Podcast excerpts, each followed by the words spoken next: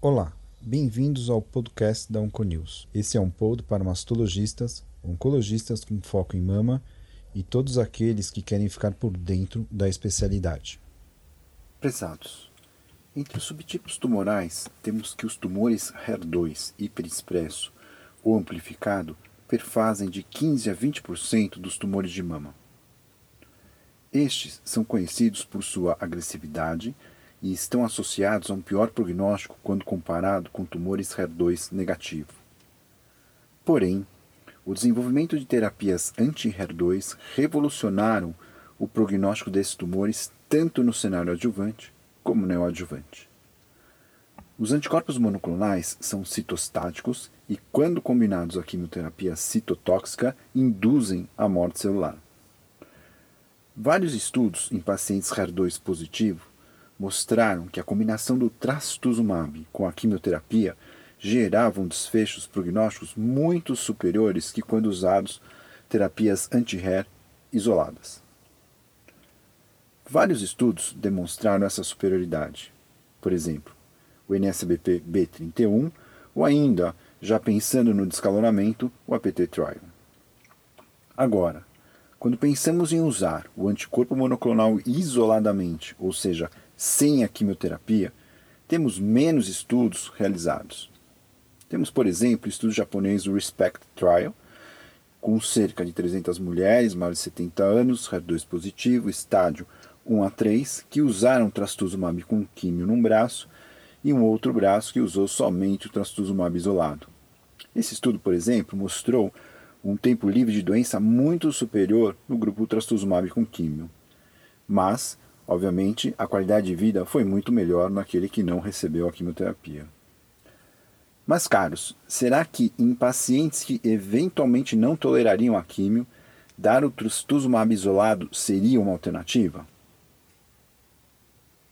Hoje, eu, Silvio Bromberg, mastologista do Centro de Oncologia do Hospital Israelita Albert Einstein da BP Mirante, apresentarei para vocês um estudo americano publicado na última Breast Cancer Research Treatment um estudo chamado Desfecho de pacientes HER2 positivas não metastáticas tratadas com terapia anti-HER sem quimioterapia. É um estudo retrospectivo, com base em registros do National Cancer Database de 2013 a 2016 de pacientes HER positivo, estrogênio, receptor estrogênio positivo, que compararam tratamentos com terapia endócrina isolada e terapia endócrina com terapia anti-HER. Mas Antes de falarmos sobre estudo, apesar de não citado pelos autores e porque não quero que vocês confundam, já deixo claro que essa análise aqui não contempla o uso do TDM1 isolado, ok? Somente lembrando, estou me referindo aos estudos Caitlin e Attempt, publicados em 2020 e 2019, respectivamente. Ou seja, essa análise não incluiu o TDM1 porque vieram posterior a consulta do banco de dados, que foi 2013 a 2016. Bom, apesar do tratamento standard ser o uso de químio com anti-HER, em um período de 3 anos, eles encontraram, de um total de 46 mil pacientes receptor estrogênio positivo e HER2 positivo, um registro de 9 mil, cerca de 9.500 pacientes que eram, entre essas receptor estrogênio positivo e HER positivo, que não receberam quimioterapia. Entre essas 9.500 mulheres que não receberam químio, 6.700 receberam terapia endócrina isolada e 1.150 recebeu terapia endócrina com terapia anti-HER. Os dois grupos foram pareados em relação ao tratamento cirúrgico e radioterápico.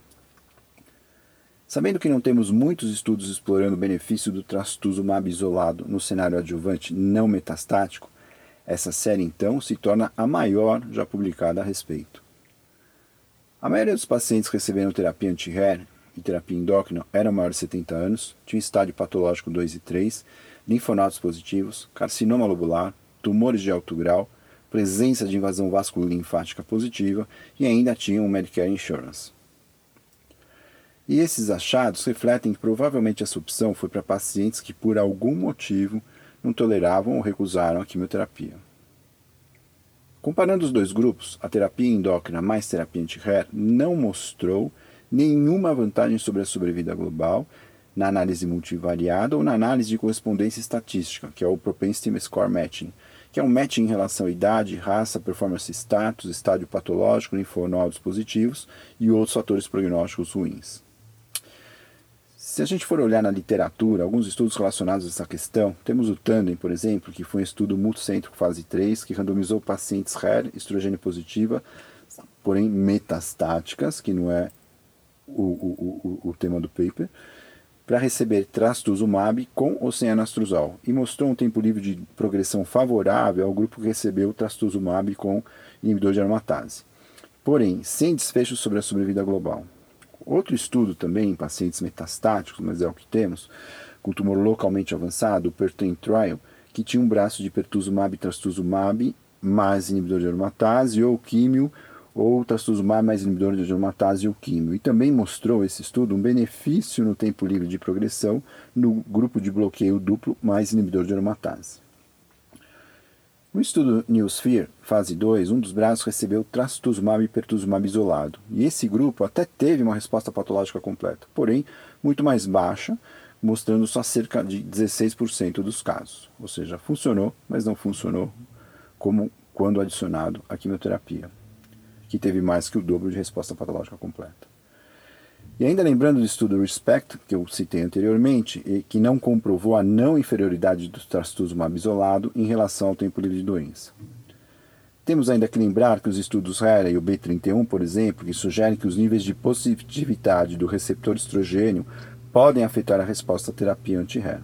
Enfim, esse estudo mostra que não houve uma melhora na sobrevida global com a adição de terapia anti-HER sem químio a terapia endócrina em pacientes receptor estrogênio positivo, HER2 positivo, não metastático.